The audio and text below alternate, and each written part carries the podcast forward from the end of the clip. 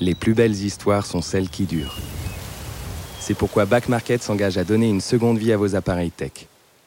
Smartphones, ordinateurs, tablettes, revendez ceux que vous n'utilisez plus et donnez-leur une chance de prolonger leur histoire.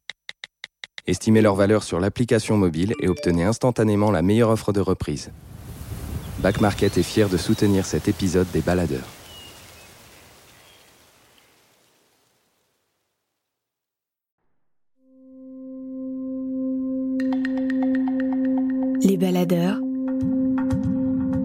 Récits d'aventure et de mésaventures en pleine nature. Une série audio du magazine Les Others. Attention, le départ est imminent. Avant de commencer, j'ai un petit mot pour vous. Si vous souhaitez passer plus de temps dans la nature, mais que vous rencontrez quelques obstacles, comme le manque de temps, d'idées ou d'information, voire des soucis d'organisation, on travaille sur un projet qui devrait vous plaire. Rendez-vous sur le site lesothers.com, l e e et cliquez sur projet A. À très vite.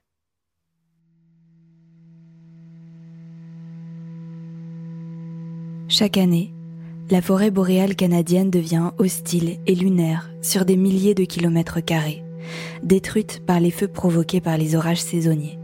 Mais lorsque tombe la pluie, la vie se manifeste à nouveau sur ces sols calcinés. Dans les cendres humides poussent des champignons de grande valeur, les morilles de feu. Depuis des décennies, la promesse de faire fortune résonne dans ce paysage apocalyptique.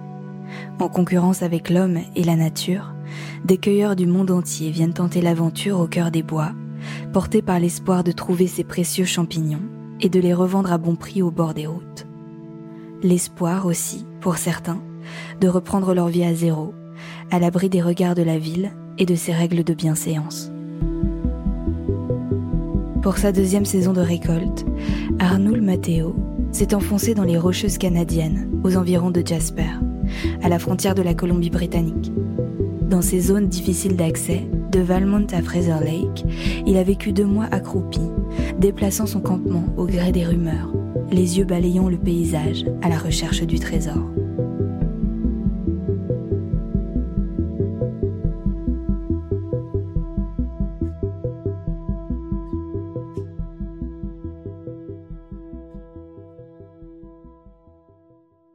J'ai beau être un fan de nature, euh, c'est complètement étrange et difficile d'aller dans les bois comme ça, de face où est-ce que tu vas et pourquoi et comment.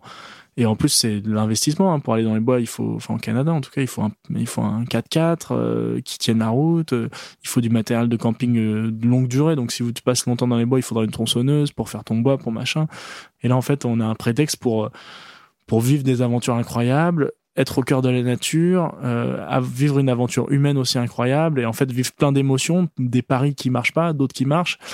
Et en fait, euh, le fait de plus avoir d'horaire, par exemple, de je, plus savoir quelle date on est, si on est mercredi, vendredi, peu importe, voilà, d'être d'un seul coup, on s'extrait de la société complète, quoi, et on recrée une mini société. Et du coup, on n'a plus de contraintes de temps, on fait ce qu'on veut. Si on veut pas aller travailler, d'ailleurs, on va pas travailler. Alors, c'est quand on gagne pas beaucoup d'argent, c'est compliqué, mais les bonnes saisons, on n'est pas obligé. Et puis, euh, et puis en fait, euh, il y a cette euh, idéologie de tout laisser derrière soi. C'est un boulot bizarre, tu vois. Enfin, c'est pas très stable. Tu vas pas gagner forcément d'argent. c'est dur. Tu vas vivre au milieu des bois pendant trois mois. Tu vas sentir la fumée, pas prendre de douche. Enfin, donc c'est souvent des, gens un peu bariolés, bigarrés, avec plein d'aspérités, parfois des traumas. Euh, avec des personnalités très fortes. Et du coup, j'ai l'impression que souvent les, les champignons, quand la vie t'a un peu tapé dessus et quand t'as pas forcément un, beaucoup d'estime de soi ou d'amour propre ou d'amour personnel où la vie t'a tellement tapé dessus que tu te sens pas bien, bah mine de rien, t'as as un truc où tu repars à zéro, entre guillemets, peu importe tes diplômes, peu importe qui tu es, tu peux être un bon cueilleur de champignons et pour plein de gens, ça peut être une occasion de se, se, revaloriser et de se prouver qu'on est capable et de se prouver qu'on est capable de vivre une aventure. Et puis aussi, bah, il y a un côté un peu euh, Far West. Hein. Il n'y a plus vraiment les règles de la ville, quoi.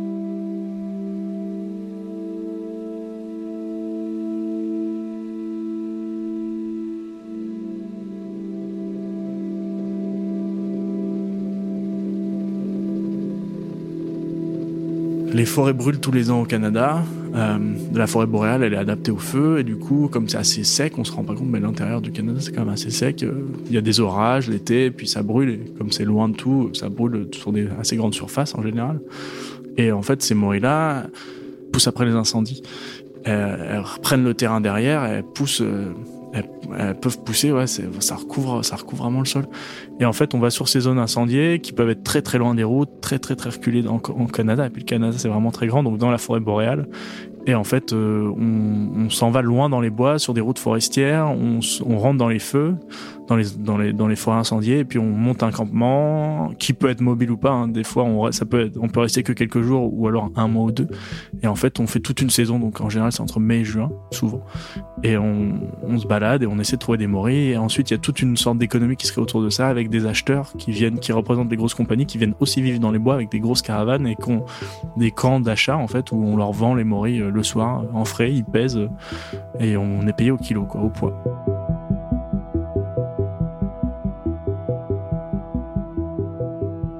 Comme je travaillais dans la nature, j'aimais tout ce qui était autour de la nature, même si j'étais vraiment pas expert des champignons du tout. Et en fait, euh, avant de partir au Canada, je cherchais ce que j'allais faire là-bas. Et puis en parlant, en en parlant à ma coloc, euh, j'avais une coloc euh, quand j'étais à Villeneuve-sur-Lot qui m'avait dit ah bah si jamais tu pars au Canada vu que c'est ton projet, j'ai des amis qui sont partis, tu devrais les contacter. En plus ils ont ils ont cueilli des, des morilles, je pense que ça te plairait. tu pars dans les bois pendant un ou deux mois et tout. Je me dis ah bah super cool je me suis dit que c'était le, vraiment le bon moment, euh, enfin le, le bon compromis quoi. En fait, euh, passer ma vie dans les bois pendant un long moment, euh, vivre une aventure, et en plus dépendre un peu de la nature et être dans la nature. Donc c'est comme ça que je me suis retrouvé dans les morilles finalement.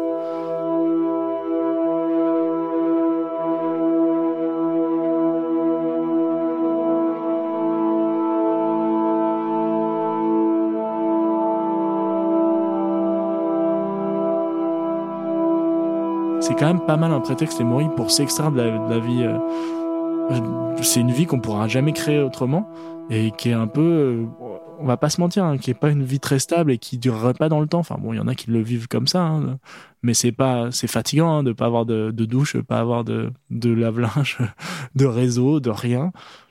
Et c'est un truc que, aussi que j'ai remarqué, c'est que c'est qu'en fait, euh, on se rend pas compte, mais dans la vie de tous les jours, dans notre vie de tous les jours de Français, par exemple, vie en ville, moderne, occidentale, euh, on n'est jamais complètement soi-même, ce qui est logique. Hein, on a des postures à tenir en fonction des autres, en fait, et du coup, bah, on a, on a notre ego qui travaille pour nous et qui nous fait qu'on a une image à remplir, en fait. Donc, on va s'habiller bien ou plus ou moins bien en fonction de à quel point vous faites attention à ça.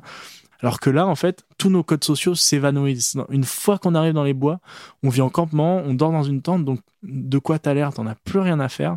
Euh, à quoi, comment t'es habillé? Bah forcément, tu remets les mêmes fringues hein, parce que tu mets ton pantalon de terrain. Parce que tu vas pas avoir 35 pantalons pour le terrain, donc tu remets ton pantalon de terrain qui est déjà plein de terre, de cendres, de machin. De toute façon, t'es couvert de cendres constamment, donc tu te laves une fois de temps en temps dans le lac qui est plein de moustiques, mais tu le fais pas tout le temps parce que de toute façon c'est relou. Et tu sens la fumée en plus parce que tu cuisines au feu de bois tous les jours. Enfin, je veux dire, et là d'un seul coup, euh, je vais dire, c'est un reset de de qui tu es, puisque en fait, tu peux plus. On a aussi euh, des postures sociales hein, dans dans nos sociétés. Si t'es chirurgien ou si t'es maçon, les gens t'attribuent tout de suite une catégorie sociale et te mettent vite dans une case et mine de rien, ça change ta façon de même te tenir dans un groupe. Et là, tu te retrouves dans les bois, euh, que tu sois chirurgien, que tu es reçu dans les affaires, que tu sois millionnaire ou un, bûcheron, peu importe qui t'es, on n'en a plus rien à foutre. Ça se voit pas sur toi et en plus, on n'en a rien à foutre.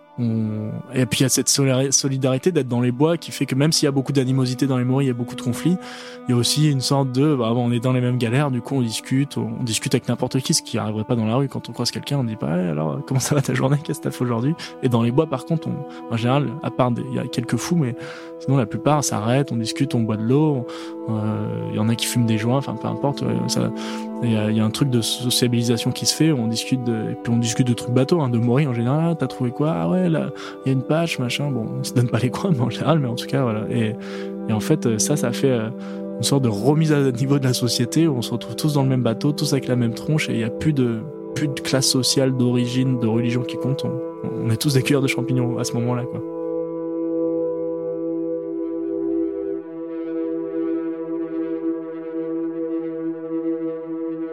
Même si ça était bien passé l'année d'avant, euh, on était à 10 et 10 c'était compliqué de gérer toutes les individualités, les égos de chacun, euh, l'organisation prend beaucoup plus de temps, tout est on s'était dit bah là on part avec un noyau plus petit de 4 cueilleurs dans les quatre, on a Coco qui est un Français, qui a un peu, qui a une drôle de dégaine avec des, des grandes, des grandes rastas. C'est pas vraiment ce que t'imagines dans les bois forcément, mais il est super expérimenté. Il a cueilli des champignons toute sa vie et, il a toujours vachement d'énergie, donc c'est un bon élément.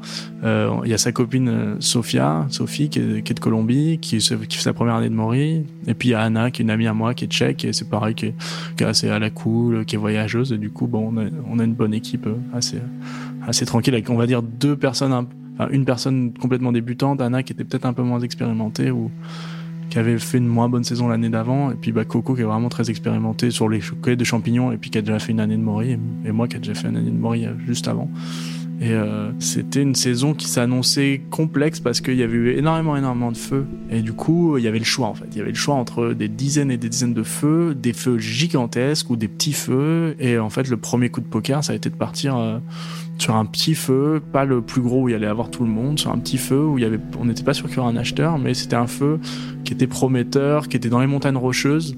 Euh, vraiment en montagne, super super accidenté et qui avait l'air super bien sur le papier ou plutôt bien.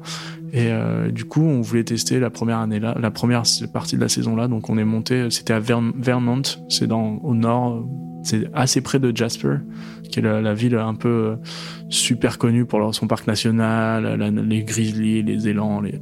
Donc en fait, on savait que ça allait être sauvage. On était un peu excités, on était un peu content de ça. Puis on a, on a donc on a acheté une vieille voiture qui était un Nissan Pathfinder, un vieux Pathfinder. Et donc on faut imaginer un, un 4x4 mais plein à craquer, genre vraiment euh, comme un taxi brousse parce qu'avec euh, un, on avait un, des barres de toit avec un poêle à bois, des caisses enroulées dans des bâches sur le toit. Ça fait vraiment hyper bigarré. On avait tout le matériel d'expédition, des tronçonneuses, euh, des poêles à bois, du bois, des trucs pour visser, percer, réparer, nos affaires personnelles, la bouffe pour pour deux semaines. Donc on part ultra chargé, un peu excité, et puis on, donc on prend la piste forestière, le soleil se couche, on voit plein d'ours. Donc on sait qu'il y aura beaucoup d'ours. Il y a cinq, on voit cinq ours sur une heure de piste forestière quasiment. On est obligé de contourner des avalanches, de pelleter un peu. C'est pour ça qu'il faut pas mal de matériel parce qu'on sait jamais ce qu'on va voir sur les pistes forestières. Il faut pelleter un peu les avalanches pour laisser passer les voitures. Et puis, euh, puis on arrive dans cette vallée qui brûlait vraiment du fond de la vallée jusqu'en haut, carbonisé quoi. C'était un incendie vraiment fort et du coup. Euh, tout de suite on se dit oh là ça va être un peu plus compliqué qu'on se pensait parce que euh, il y a une rivière au fond de la vallée mais c'est beau c'est vraiment beau mais c'est carbonisé c'est lunaire quoi. Et du coup euh, c'est pas bon signe parce que quand ça a brûlé un peu d'un peu partout de tous les côtés et mais de façon pas homogène il reste des déjà c'est plus apaisant parce qu'il reste des forêts pas intactes et puis on peut jouer avec ça en fonction de la saison. On sait que qu'il y aura des morilles plus longtemps et que quand elles auront fini d'être dans les parties les plus sèches, bah, elles seront dans les parties les plus humides, entre guillemets. Et là, on se dit, oh là là, ça peut être compliqué si, si elles sortent pas dans cet endroit-là, euh, on, est foutu, quoi.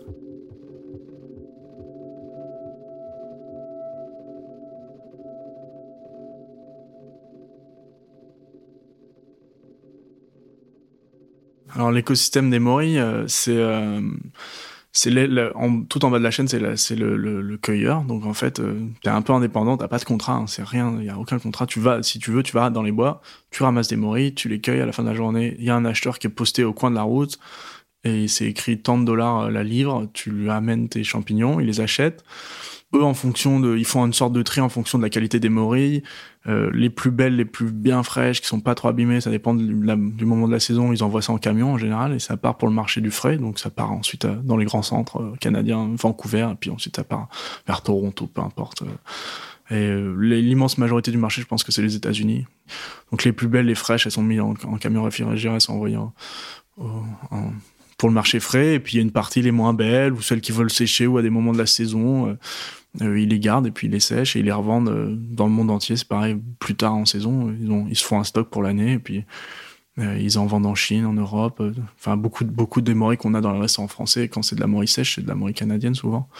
Le gros de la chaîne, c'est ça, c'est les cueilleurs. Ça peut être n'importe qui, il va dans les bois, il ramasse des, des morilles, il va les vendre aux vendeurs du coin qui les achètent.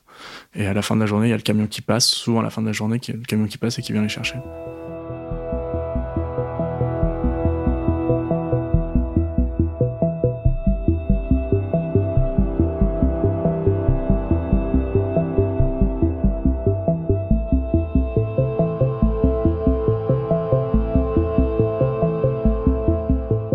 Qui peuvent, s'ils sont bons, qui peuvent gagner sur plusieurs mois ce qu'ils auraient gagné, enfin ce qu'ils gagnent pas d'ailleurs, ça peut leur permettre de passer l'hiver, de payer les factures ou de réparer leur bagnole. Donc il y a des gens pour qui c'est un plus gros enjeu, ouais. Et ça peut être, ça peut être quand même des grosses sommes, mais ouais, des, des, grosses sommes en cash en fait. du coup, il y a un peu aussi, il y en a qui le crament vite en, bière, en drogue ou en, d'autres choses euh, à la fin parce que ça fait beaucoup d'argent d'un coup en cash et c'est pas comme un, salaire qui tombe tous les mois. Mais par contre, il y a une époque dorée. Je pense dans les années 90, il y a eu des quand il y avait moins de gens, c'était et les, le, prix de l'hémorragie a beaucoup descendu et souvent bas maintenant. Mais il y a des années où c'était très haut et les gens ont bien gagné leur vie. Et il y a cette euh, même euh, même histoire avec le matsutake, qui est le champignon du pain, pine mushroom en anglais, et là, ça, c'était l'Eldorado. C'est dans les années 80, 80, 70, des années 70 aux années 90. Personne connaissait ça quasiment. Et, euh, et c'était vraiment la ruée vers l'or parce que le, le yen, apparemment, au Japon, était extrêmement élevé et les Japonais étaient très, très riches à cette époque-là, entre guillemets, relative, comparativement au dollar canadien. Et, euh, et, au Japon, c'est un, champignon qui est vénéré complètement. Les Japonais et les Coréens ont vite épuisé euh, leurs ressources de champignons là-bas, parce qu'ils en avaient. Et euh, dans les années 70, il y a, certains pionniers qui se sont rendus compte qu'il y en avait beaucoup, beaucoup, beaucoup dans l'ouest du Canada, sur la côte, la, côte. Et, ça a été la ruée vers l'or. Et dans ces époques-là, moi j'ai plein d'anciens qui me disaient, euh, il y avait des gens qui gagnaient, c'est arrivé que des gens s'arrêtent sur la route, des voyageurs un peu hippies dans un van, et ils disent, il y a un acheteur sur le bord de la route avec sa cabane, on achète des champignons, ils disent, ah, c'est quoi comme champignon? L'acheteur lui montre un truc blanc. et là, le prix s'est envolé, c'est à 500 balles la livre. Et ben, des inconnus complets qui connaissaient rien aux champignons partaient dans la forêt, revenaient, ils se faisaient 5000 balles en un jour. Il y a vraiment ces histoires-là. Et en tout cas, c'était une réalité que des gens pouvaient gagner 20, 30, 40 000 balles sur une saison. Et à l'époque, ça faisait, ça faisait l'argent de l'année, ouais. Et puis voilà, la saison commence et il y a toujours cette, euh, cette anxiété de se dire est-ce qu'on va, on savait qu'on était un peu tôt de toute façon, est-ce qu'on va gagner notre vie, quoi. Et puis voilà, on, on, fait la vie, la vie sur le campement et on attend un peu la pluie parce qu'on sent que c'est vraiment vraiment sec et, et euh, déjà après, je pense une semaine, commence à y avoir des tensions parce que c'est un peu, il y a qu'une route, du coup on se retrouve vite tous aux mêmes endroits.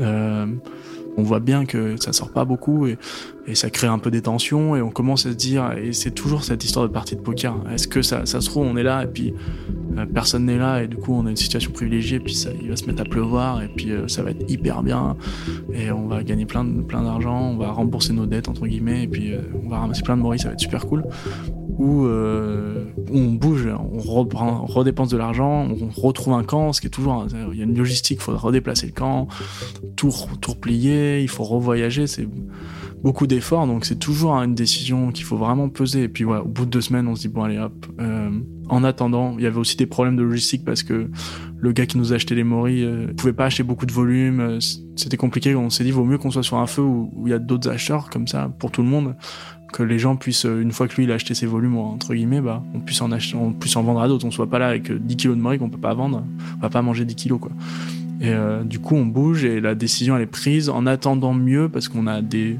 coups de poker un peu des meilleurs feux ailleurs. On se dit ah, ça pourrait être cool. En attendant mieux, on va sur le feu où il y a tout le monde. Cette année-là, c'est un très très très gros feu qui est au milieu de la Colombie-Britannique, dans la partie intérieure, donc pas dans les montagnes, près de Prince George, qui est une grande ville au nord. Et euh, c'est un feu qui fait 120 000 hectares, donc c'est des, des, proportions gigantesques. Vraiment, c'est, on n'a pas idée tant qu'on n'a pas conduit dedans, mais c'est un feu qui est immense. Du coup, euh, c'est, faut imaginer une carte qui, à mon avis, 120 000 hectares, je me rends pas compte, mais c'est plus grand que Paris, quoi. Et euh, c'est comme si tu disais, bah, est-ce qu'on va dans le 11e ou dans le premier arrondissement, ou au nord, au sud, à l'ouest, à l'ouest? Quelle vallée a l'air bien, quelle partie a l'air bien, donc il faut se poser toutes ces questions-là. Et puis on repart, on repart en, conduisant. Nous, on a une voiture qui nous pose des problèmes parce qu'elle est vieille et qu'elle a une fuite d'huile et qu'on a déjà un peu surchauffé, qu'on a un peu cramé tous les joints et que du coup on est un peu genre si elle fait 500 km de plus elle peut lâcher quoi. On a un peu cette tension là aussi euh, de savoir que notre voiture elle va pas aimer les longs déplacements quoi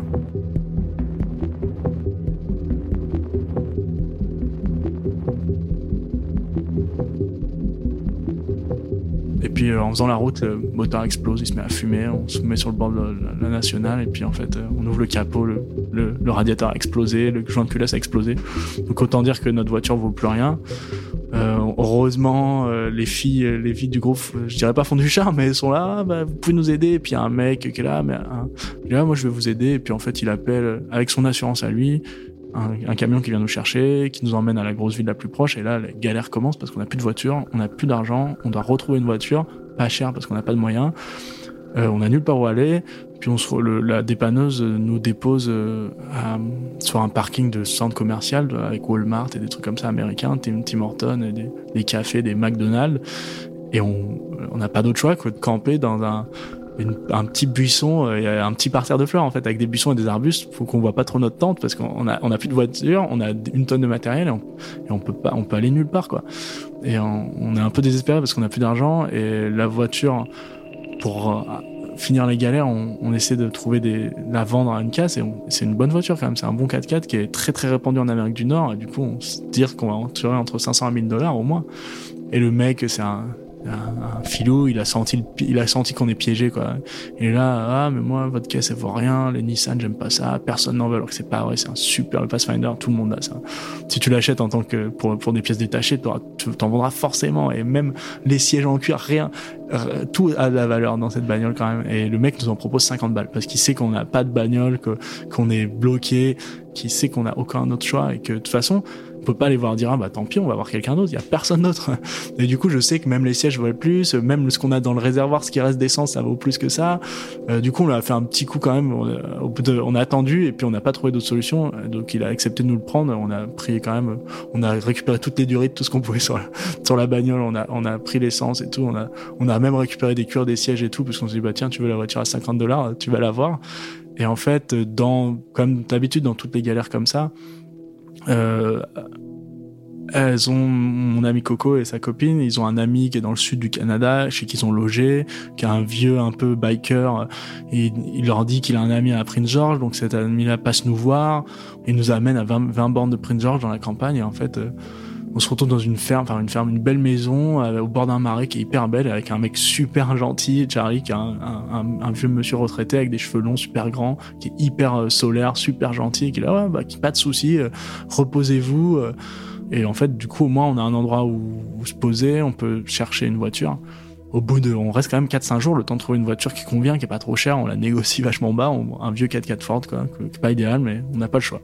Et du coup, on a tellement cramé, et c'est un peu le coup du sort, c'est que à ce moment-là, on peut nos rêves un peu de, de feu super éloignés avec potentiellement plein de morilles euh, s'écroulent parce que on n'a plus d'argent quoi. Du coup, on peut pas repayer tellement de revoyager super loin et, reprendre le risque. Donc en fait, on retourne dans le feu qu'on venait de quitter en disant ah, bon débarras, ce feu là, il était trop bizarre, c'était trop la galère. On parle destin, on est forcé à retourner dans ce feu là quoi. Donc euh, parce qu'il y a deux heures de route et que c'est c'est le plus sûr en termes de il y a des acheteurs partout et l'ironie de l'histoire, c'est que donc il y a plusieurs vagues dans la saison de Maury. La première, c'est la Konica, donc c'est la, la, une Maury brune un peu classique qu'on retrouve en France. C'est la plus courante, la plus abondante et c'est la première qui pousse. Et donc celle-là, on l'a attendue, on l'a attendue, on ne trouvait pas. Et ironie du sort, l'espèce de semaine qu'on a passé à Prince George à galérer, euh, pendant qu'on était en train de galérer, c'est sorti à fond et les gens ont fait des belles récoltes et vraiment, et en fait, on serait resté, on aurait, on aurait sûrement au moins renfloué un peu nos caisses, on n'avait pas le choix. Et en fait, c'est le moment où on était parti que ça a vraiment sorti.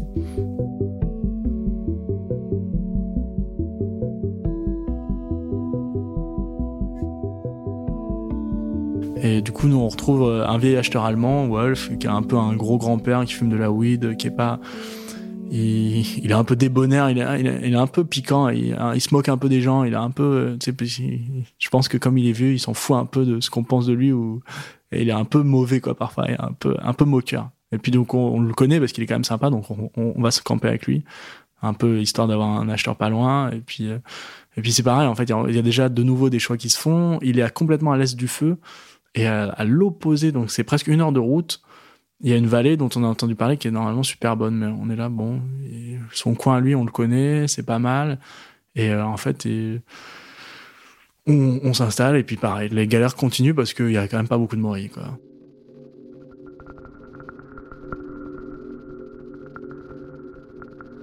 Il commence à faire beau, c'est le mois de juin, euh, on, ça va, il y a rien qui va, hein, mais bon, on se dit quand même que, allez, enfin, on garde l'espoir et on repart.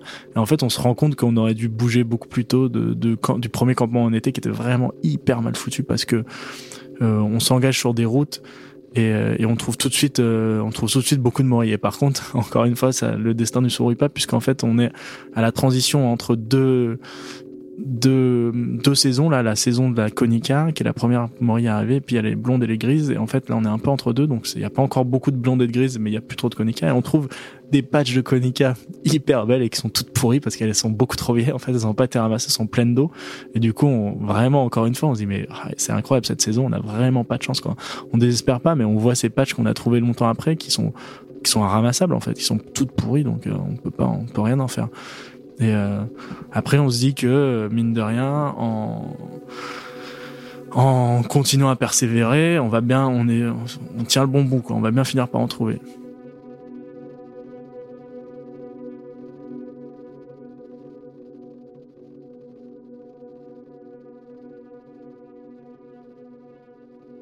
On allait abandonner, le, coin était pas si bien. En fait, on était parti à gauche de la route et on trouvait rien pendant toute la matinée. Et puis, euh, et puis à ce moment-là, je, dis à, mes collègues, euh, est-ce qu'on n'irait pas juste, on sauterait pas de l'autre côté de la route? Alors que moi, je suis vraiment pas quelqu'un de persistant d'habitude. Je suis pas celui qui va en remettre une couche vraiment. J'ai tendance à vraiment dire bon allez, c'est bon, on rentre, on plie, on plie, on les gaules et on rentre. Et là, je dis ouais, vas-y, on jette cinq minutes. Vraiment, je regarde derrière le buisson là. Et puis j'en vois une, deux, trois. Bon allez, j'en ramasse un peu quoi. Puis je vais plus loin, 10 mètres. Et puis là, on se dit avec, euh, à ce moment-là, avec Coco, on se dit. Euh, tiens, il y a une sorte de plateau et puis il y a une grosse rupture de pente. Et avec un plateau plus bas, on dit, oh là là, ça, ça a l'air bon pour les morilles parce que l'eau, elle doit s'accumuler. Est-ce qu'on regarderait pas dans le plateau juste en dessous? Et puis il y a une sorte d'excitation comme les enfants en fait. On se dit oh là là mais il y a peut-être quelque chose là-bas et on court vite et en fait on descend et on ça a l'air hyper bien, super marécageux. Et en fait, et là, bam, on tombe sur notre vraiment notre première euh, première patch où là, il y en a vraiment partout. De à gauche, à droite, on trouve des morilles partout. C'est pareil, on est un peu en termes de timing un tout petit peu tard parce qu'elles sont un peu trop, elles sont restées un peu trop les pieds dans l'eau quoi. Il y en a beaucoup de pas mal, mais il y en a aussi beaucoup qu'on peut pas ramasser. Mais par contre, on est hyper excité parce que on a finalement enfin trouvé euh, euh, bah, notre première vraie patch où là, bah voilà, sur une journée, on gagne notre vie, euh, c'est sympa, on en ramasse plein, et puis ça fait vraiment cet aspect, je pense, c'est dans nos gènes, hein, de ramasser des fruits, de ramasser des trucs et d'être stimulé par la perspective d'une belle récolte. Et là, on se met, ouais, c'est ça, quand c'est ça, tout le monde débranche le cerveau et tout le monde part dans tous les sens à ramasser à fond.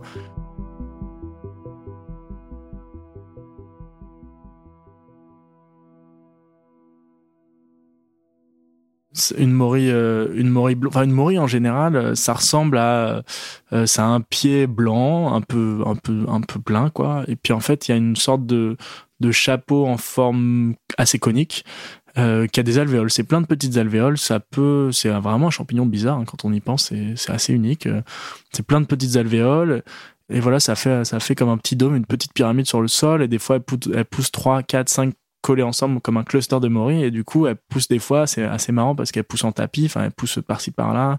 Et puis autour des arbres des fois il y en a 15 qui sont tout autour de l'arbre. Donc en fait euh, quand on quand on est cueilleur on cherche ça parce que tu poses ton seau et tu vois cette belle cette, belle zone où, il y en a c'est tu te baisses et paf paf paf paf t'en mets plein dans ton seau c'est super cool. Et ouais elles sont bien bien et plus en fait plus elles vieillissent plus elles grossissent et plus les alvéoles s'ouvrent. Donc en fait il faut arriver au bon moment parce que parce qu'il y a cette belle forme euh, pyramidale qui peut se voir de loin qui y en a des vraiment super grosses de la taille de la main quoi facilement. Mais au Canada, on essaie de pas ramasser celles qui sont un peu moches parce qu'en fait, il y en a tellement sur le sol que ça sert à rien, puis autant les laisser se, se reproduire, quoi. Mais par contre, euh, par contre, ouais, quand, une fois qu'elles sont un peu vieilles, les alvéoles s'ouvrent de plus en plus, elles deviennent de plus en plus creuses, légères, et du coup, en termes de qualité gastronomique, c'est beaucoup moins intéressant. Donc nous, en général, on les ramasse pas trop.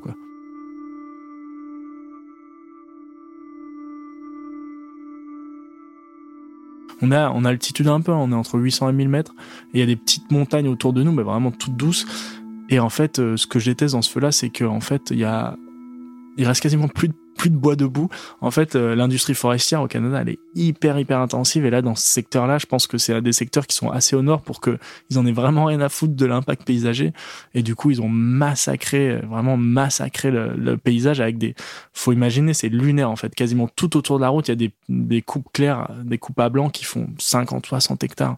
En fait, c'est et par-ci par-là, il y a des pages de forêt qui restent. Et en fait, j'ai compris, j'ai appris plus tard après à, la fin de cette saison que ce coin-là avait été particulièrement explosé parce que il y avait eu euh, le, les scolites qui avaient ravagé un peu le, la forêt et du coup de manière préventive au Canada ils en ont un peu profité l'industrie pour dire ah on coupe tout avant qu'il soit trop tard quoi. Et du coup ils ont explosé leur quota pour tout couper pour être sûr qu'ils perdent pas la valeur. Et là dans ce coin là où on est on trouve cette première patch c'est quand même dans des coins qui ont pas mal brûlé avec donc c'est pour décrire le paysage c'est une sorte de succession euh, de petites vallées qui descendent avec un, une rivière en fond de vallon et puis une, autre vallée qui remonte de l'autre côté. Et l'autre côté vraiment plus forestier mais en fait vachement moins accessible gris anthracite. Euh, les arbres c'est des tiges il reste plus que des il reste plus rien quoi. Et puis euh, là c'est pareil c'est des paysages assez désolés mais il y a toujours il reste toujours quelques patchs un peu un peu préservés qui n'ont pas forcément brûlé ou qui ont brûlé qu'un peu. Donc en fait il y a encore le, la houppe des arbres il y a encore les aiguilles pour les conifères donc on est un peu en, une sorte de patchwork de tout ça. Une forêt par-ci, une forêt qui est préservée, une forêt complètement carbonisée, un patchwork qui a été laissé par l'industrie, et puis beaucoup de trous là-dedans, c'est un gruyère, quoi, vraiment morcelé.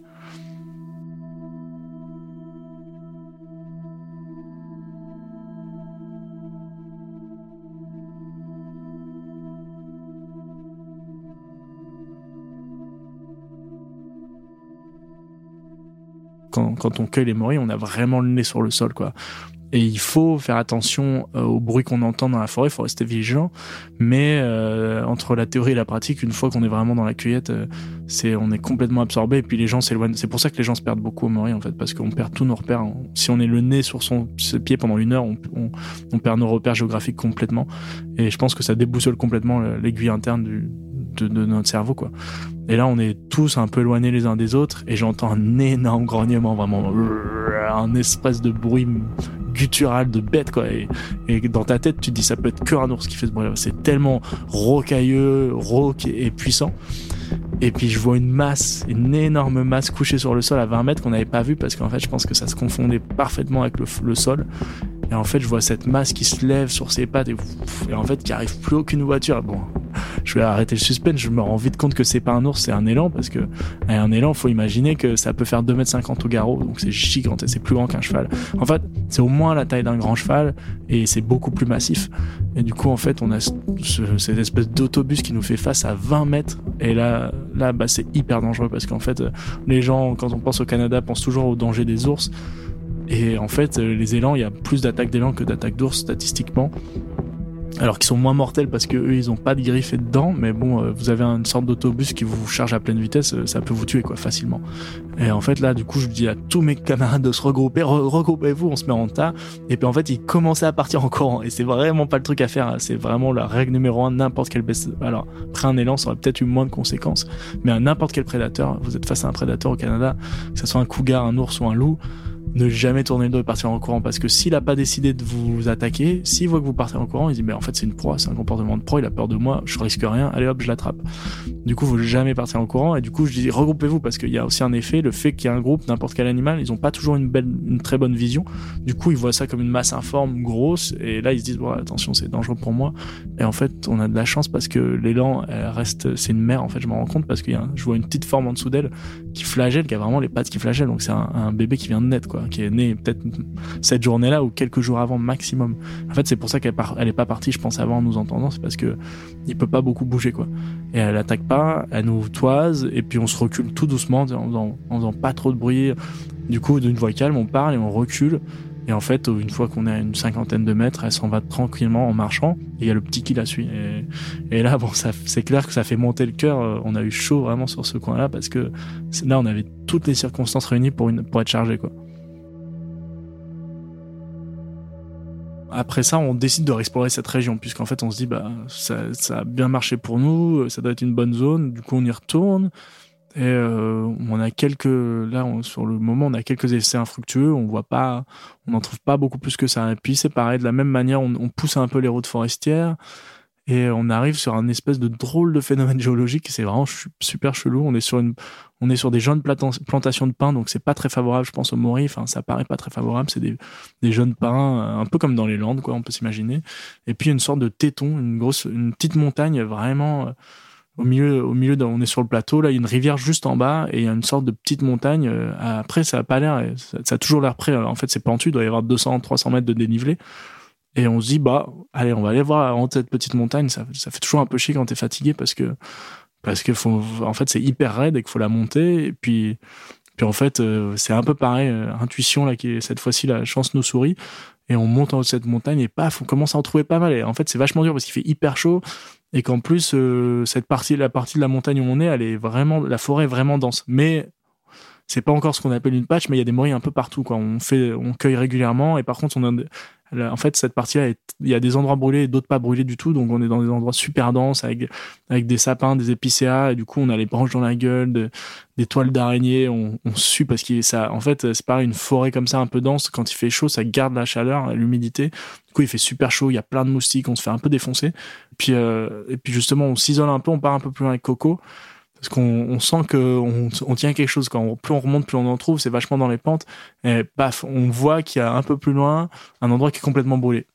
Et qui a l'air euh, ce qu'on alors on utilise des mots pas mal anglophones là-bas et en fait on, ça, ça a l'air swampy. Donc swampy ça, ça a l'air marécageux quoi du coup là ça c'est c'est là-dessus qu'on a trouvé des premières morilles euh, notre première patch swampy en haut de la montagne il y en a plein ailleurs dans la forêt ça sent bon quoi mais du coup on a l'excitation parce qu'on sent qu'on a peut-être quelque chose et qu'on a peut-être une patch et on arrive en courant et paf comme dans un rêve finalement boum il y a des morilles partout partout dans cette euh, c'est un espèce de petit marécage complètement brûlé et, euh, et, en fait, ouais, on voit des tapis de morilles blondes énormes. Du coup, on les ramasse à fond.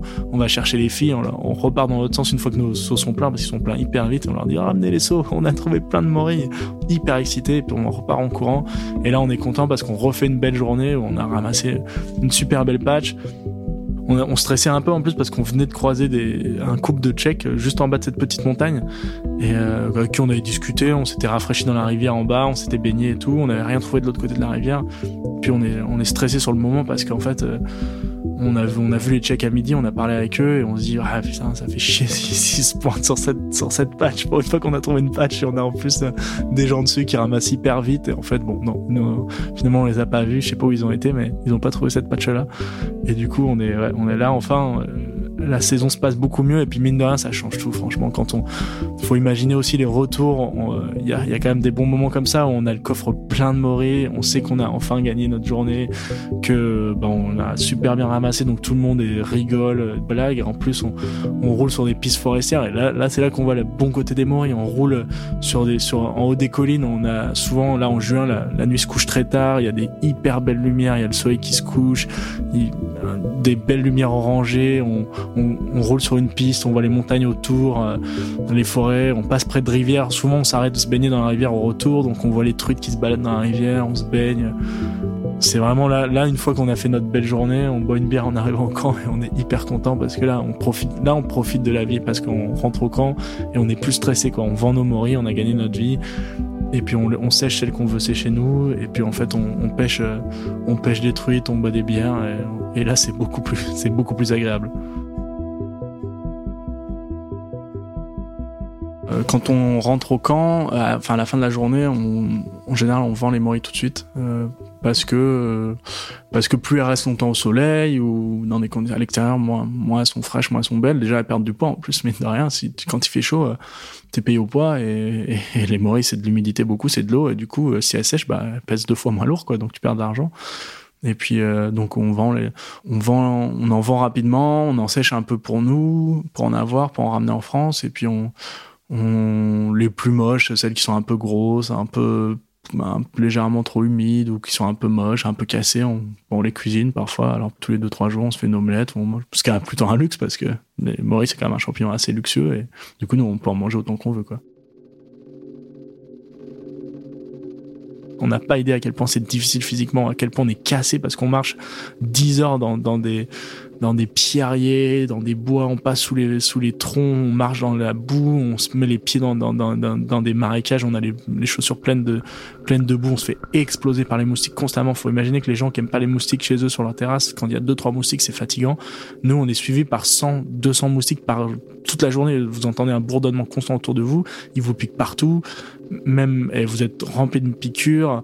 Donc en fait, on, on, vit des émotions et le plus dur à vivre, c'est vraiment l'incertitude de jamais gagner sa vie, de jamais savoir si on va trouver des morilles. Il y a des saisons plus faciles, hein, mais et là on se dit que En fait, il y a des bas vraiment vraiment bas et, et, par contre, bah du coup, les émotions sont décuplées. Je pense aussi parce qu'on n'a pas, on est hors de notre vie de tous les jours, on est hors des circuits traditionnels, de nos habitudes.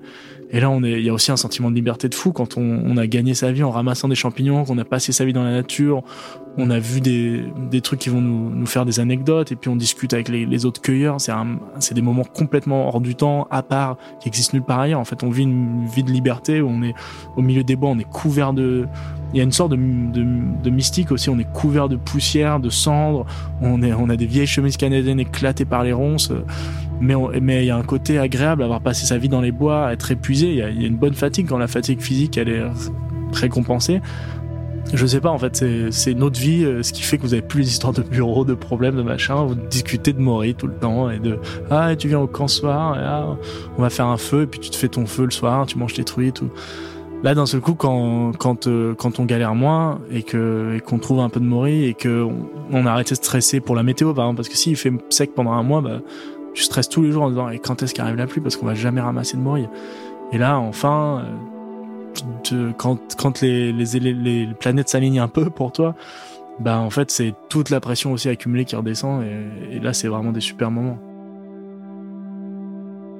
Là on commence à être dans la saison, il pleut régulièrement, euh, les prix sont un tout petit peu remontés et en fait comme il pleut régulièrement, il y a des moiries de façon assez régulière. On fait pas des cartons cartons, mais mais euh, mais ça commence à être mieux. Et du coup, on se dit qu'on va repartir là où on avait vu l'élan, là où on avait trouvé notre première page, parce que c'était un bon secteur. Et normalement, les grises et les blondes doivent être sorties maintenant, et donc la deuxième volée un peu de Mori doit arriver.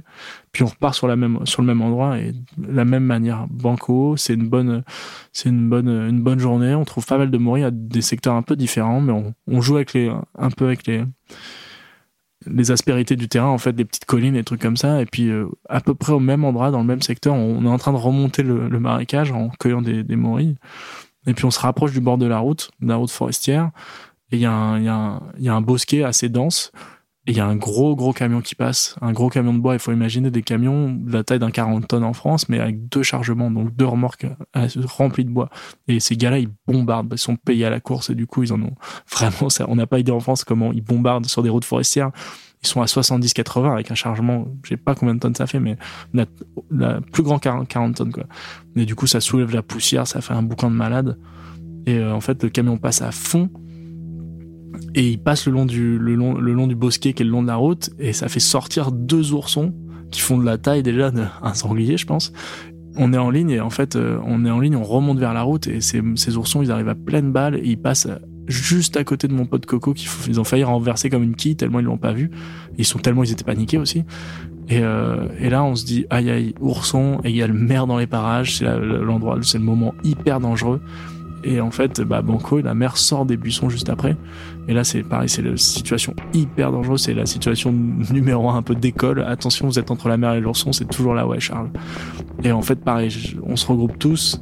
Euh, J'appelle la, la, copine de Coco, parce qu'elle elle était de Colombie. Elle avait pas encore trop eu l'expérience des ours et du coup, euh, fallait vraiment qu'on soit sûr que personne ne fasse de, gestes brusques ou de trucs qu'il faudrait pas faire.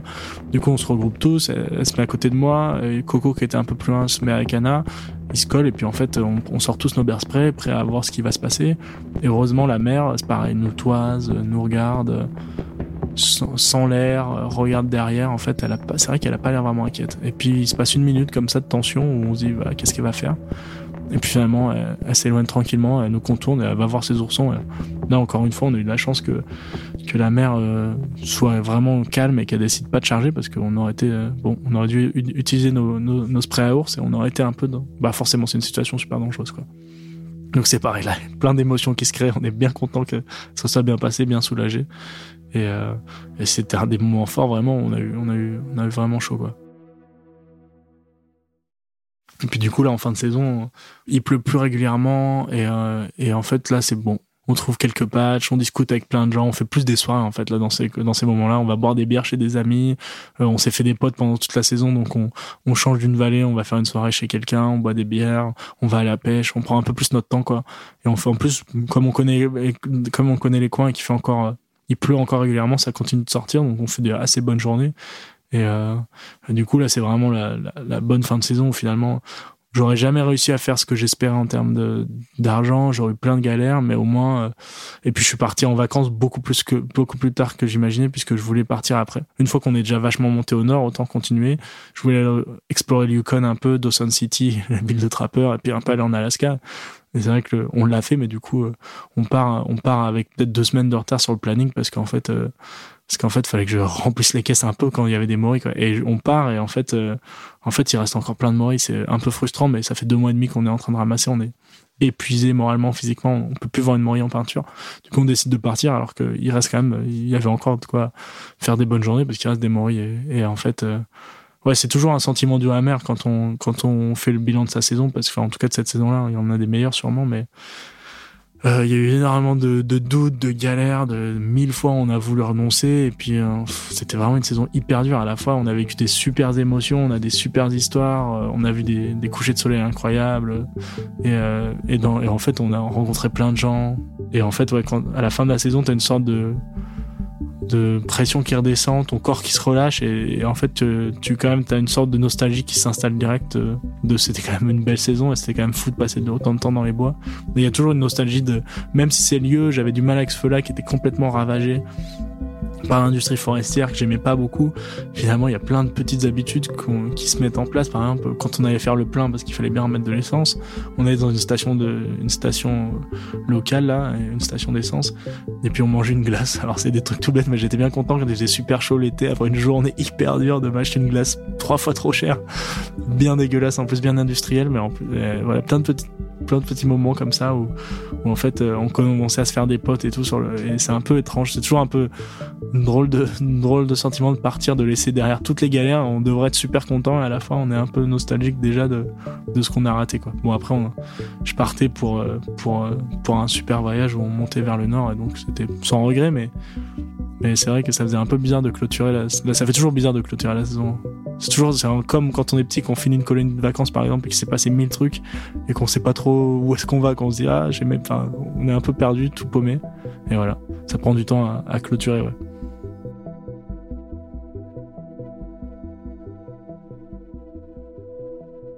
c'est un virus en fait. C'est vrai que quand tu l'as vécu une fois, en général, t'as vraiment envie de repartir et que ça, c'est marrant parce que c'est une sorte de, de relation de d'amour et de détestation. Cette espèce de d'amour vache où on se demande ce qu'on fout là plein de moments dans le dans le pendant qu'on le fait et puis on se dit mais qu'est-ce que c'est que cette connerie? Genre c'est vraiment trop dur il y a aucun intérêt c'est n'importe quoi et puis on on peut être on passe par tous les états on peut avoir des hauts très très hauts et des bas très très bas être déprimé pas vouloir sortir de sa tente trop fatigué et puis, euh, et puis à la fin de la saison, le, le cerveau humain, je pense qu'il a cette, euh, cette faculté magique à gommer les, les, mauvaises parties de nos souvenirs, souvent. Et là, les Maurice, c'est un peu pareil. C'est une sorte de virus qui vous prend et au bout de 1, 2, 3 mois, vous êtes là, à, vous commencez à penser à la saison suivante. Est-ce qu'il va y avoir des feux? Où est-ce que ça va être? Et en fait, vous vous recréez une sorte de mythe où vous dites, ah, j'aimerais bien quand même me retrouver dans les bois encore. En plus, là, cette année, ça a l'air d'être dans ce coin-là. Ça a l'air super cool. Cette addiction à la, la chance et, et en plus, je pense qu'il y a un dernier facteur, c'est que ces trois, deux, trois mois isolés, faire une énorme coupure de deux, trois mois dans les bois, de voyager, de voir du pays, d'être en pleine nature. Et du coup, euh, du coup, moi, c'est tout, c'est un peu une combinaison de tous ces facteurs-là qui a fait que je suis reparti pour une deuxième saison.